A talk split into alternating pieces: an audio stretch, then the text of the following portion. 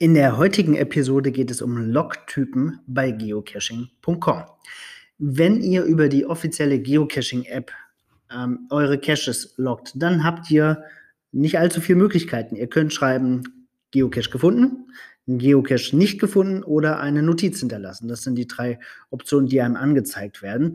Man kann dann unten, wenn man ganz runter scrollt in der Cache-Beschreibung, noch ähm, ein Problem mit diesem Geocache melden. Das generiert einen sogenannten NM, einen Needs Maintenance ähm, Eintrag. Ist ein bisschen versteckt, muss man ein bisschen nachgucken. Auf der Website, im Browser habt ihr andere Möglichkeiten. Da habt ihr, ja, founded, didn't found it right note. Dann aber auch noch Needs Maintenance und Needs Achieved. Das ist der sogenannte NM, also für Needs Maintenance oder Needs Achieved NA-Log. Ähm, das sind fünf Optionen in der Browser-Ansicht. Dann habt ihr, wenn ihr Owner eines Caches seid, im, äh, in der Browser-Ansicht habt ihr fünf Möglichkeiten. Ihr könnt genauso eine Anmerkung hinterlassen, eine Notiz.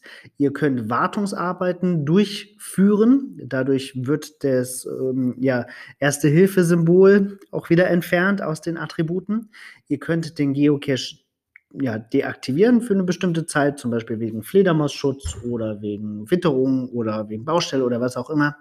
Ihr könnt den Geocache selber archivieren und ihr habt noch den Log-Eintrag aktualisiere Koordinaten. Wenn ihr festgestellt habt, dass ihr euch da irgendwie äh, vermessen habt, dann könnt ihr das da ein bisschen korrigieren. Ich glaube, bis zu 40 Meter geht das, ohne dass man Reviewer anschreibt.